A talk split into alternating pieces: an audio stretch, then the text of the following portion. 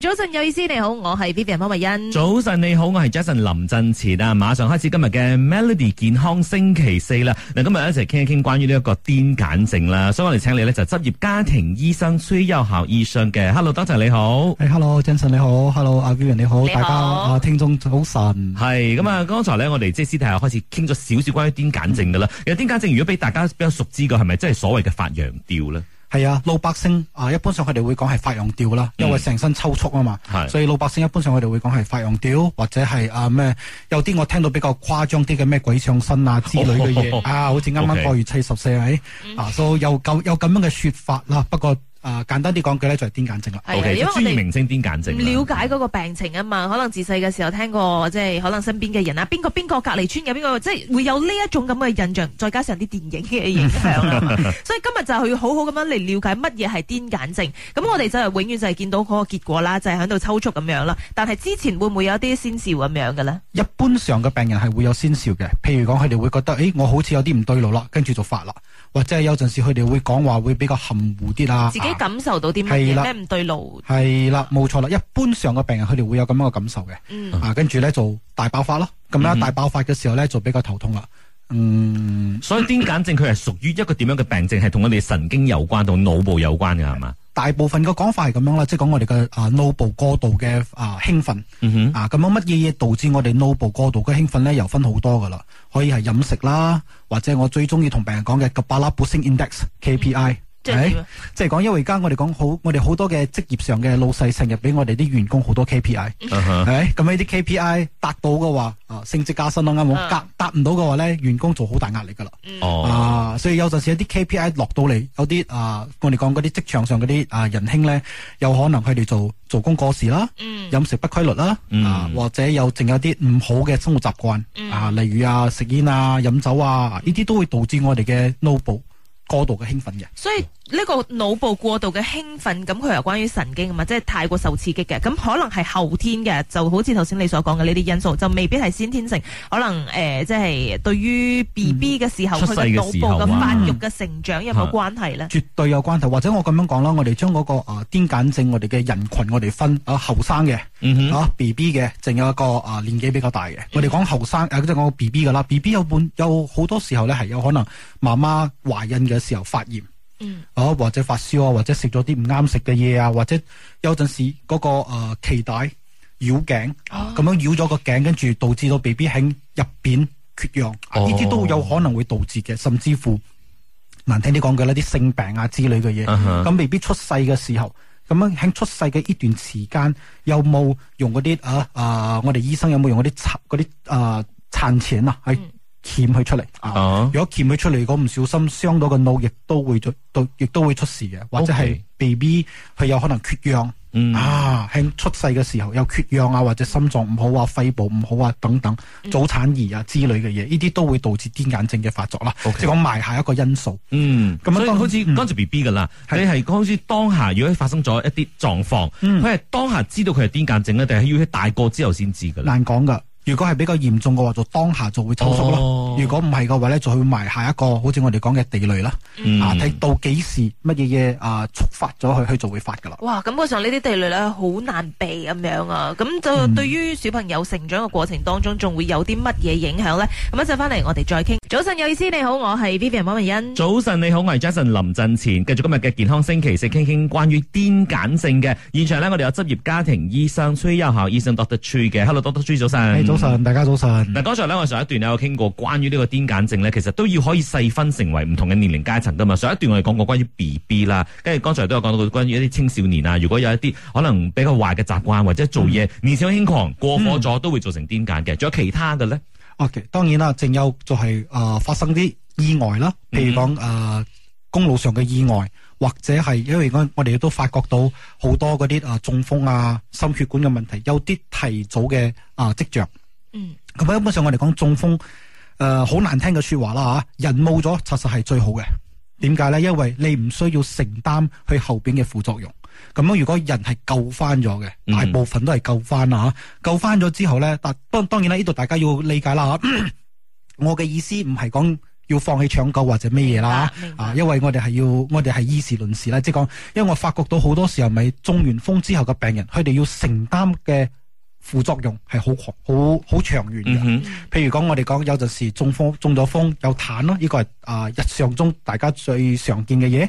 當然，淨有嘅咧就係、有可能因為佢腦中風，因為佢嗰一個區域嗰、個腦部嘅區域嗰度缺血嗯缺氧，導致到誒、呃、導致嗰度嘅腦部嘅組織壞死。咁係呢啲腦部組織壞死之後，有可能都會導致癲癇症㗎。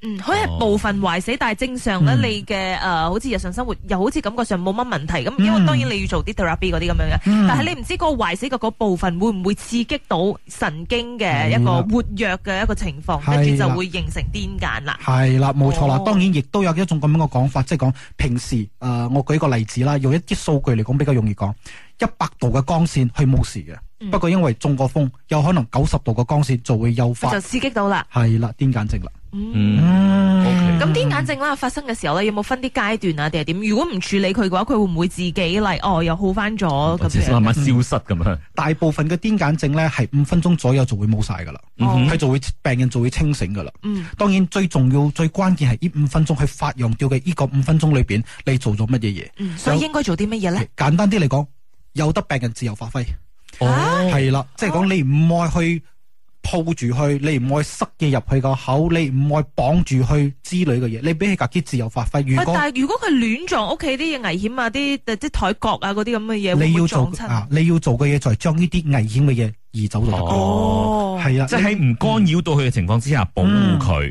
系啦哦，就系呢个意思即啦係。要俾佢 release，但係你就係唯有係確保周圍嘅環境係安全。系啦，哦就系呢个意思啦咁。樣任由佢嘅話，唔會有危險㗎。唔會嘅，因為咪佢五分鐘之後佢自己就會醒噶啦。不過佢醒咗之後，你一定要送院，哦，因為咧我哋要了解兩樣嘢。第一個呢個係咪大一擺嘅癲癇症嗯，嗯？第二擺係，如果佢係有癲癇症嘅歷史，做乜嘢無端端會再發生？哦，你要知道嗰個 trigger point 係啲乜嘢，咁下係啦次你就要 avoid 佢啦。係啦哦，因為我哋臨床上最常見嘅咧就係病人唔食藥。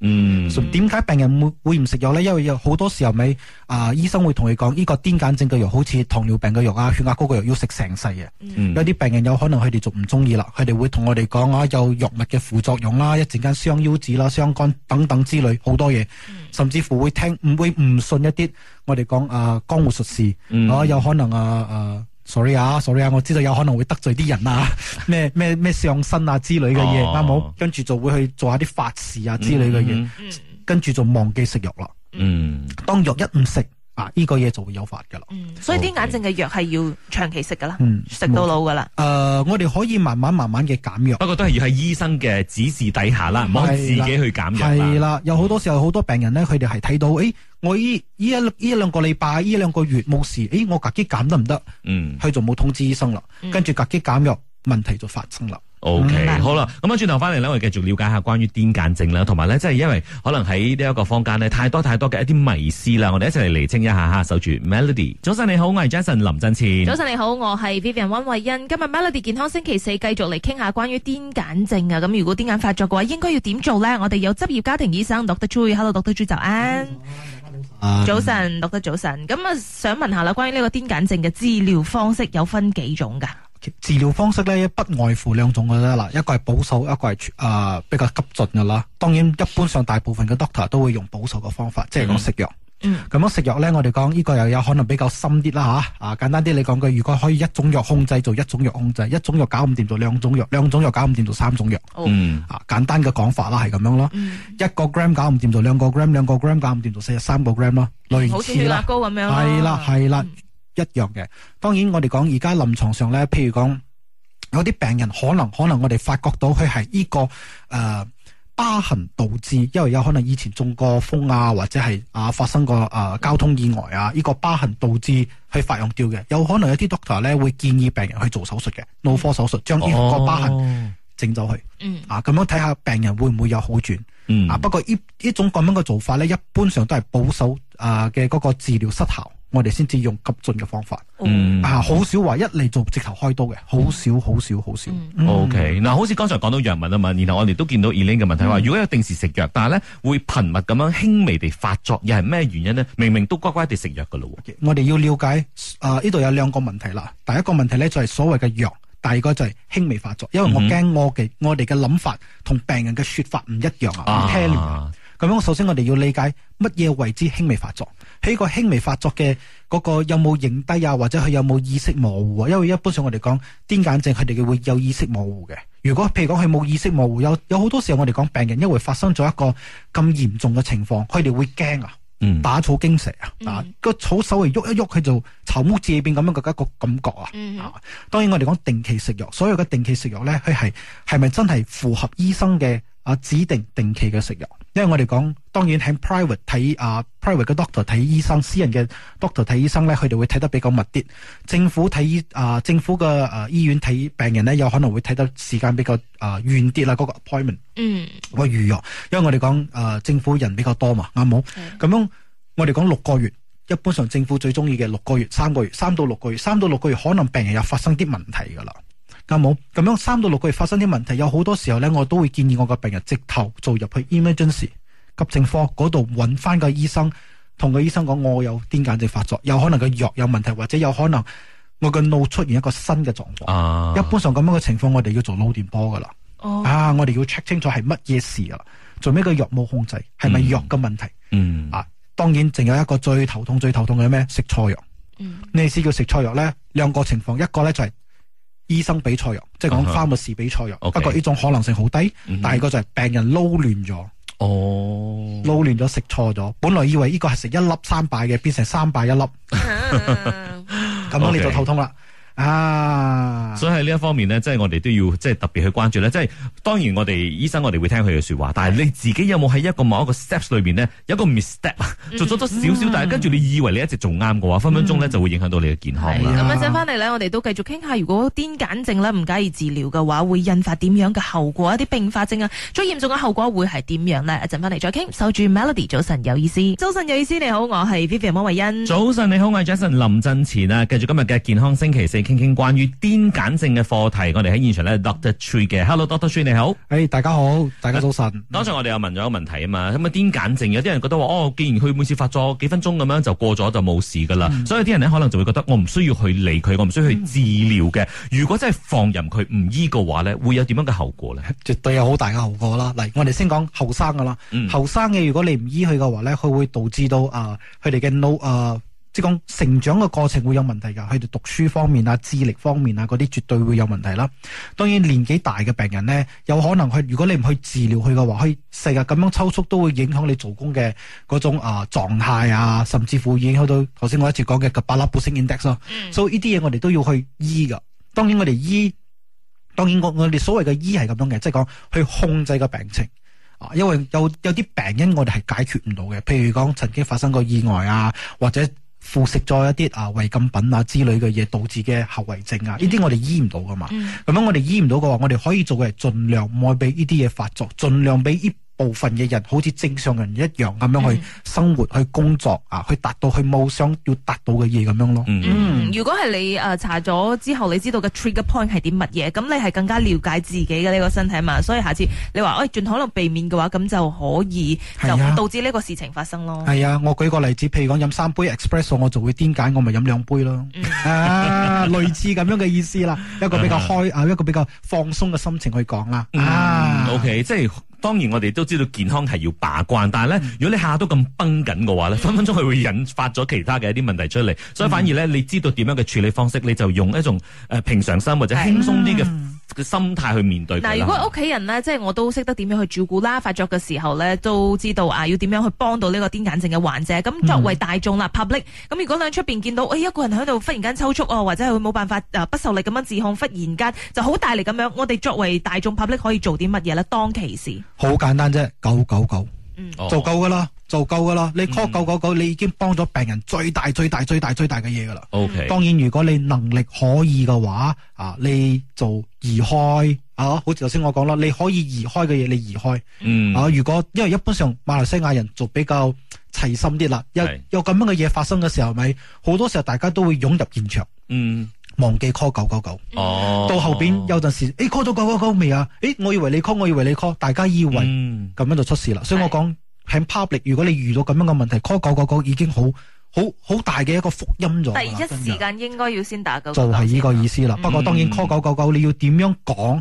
啊？呢啲都好重要㗎。係你千祈唔好緊張到，誒呢啊得啊得試出啊得試出啊，跟住去問邊度，你又唔知邊度，咁啊大吉利是啦。啊嗯 O K O 嗯 K，所以只最最需最需要嘅就係即時去 call 九九，係跟住咧好清楚地傳達到底發生咩事哎嗯喺邊度咁樣嗯，啊。當然呢個咗之後，如果你係有時間嘅話，你影低嗰個片哦，啊你可以俾 doctor 睇啊，或者係你喺附近揾 clinic 啊，doctor 一般上都會走出嚟嘅。啊，嗯或者係啊，你愛嘅話，就頭先我講咯，移開嗰啲會危險到病人嘅嘢、嗯嗯啊。呢個時候 OK 就唔使多擔心嘅話，會唔會傷到自己咬到自己咁千樣？頭祈唔先好我哋擔都心呢啲嘢已經講過啦，其實就係唔正確嘅，即係如果你話揾塊布啊塞落去嘅口，嗯或者係你甚至乎用你自己手指啊塞落人哋嘅口，咁可能你嘅手指都冇埋噶。係啊， OK 係啊，系啦，所以咧今日咧喺健康星期四咧，真係了解咗好多嘅啲簡直嘅點滴啦吓，希望都可以幫助到大家。咁啊，今日非常之多謝 Doctor Tree 啦，嗯多謝記得晒你啫。多謝多謝。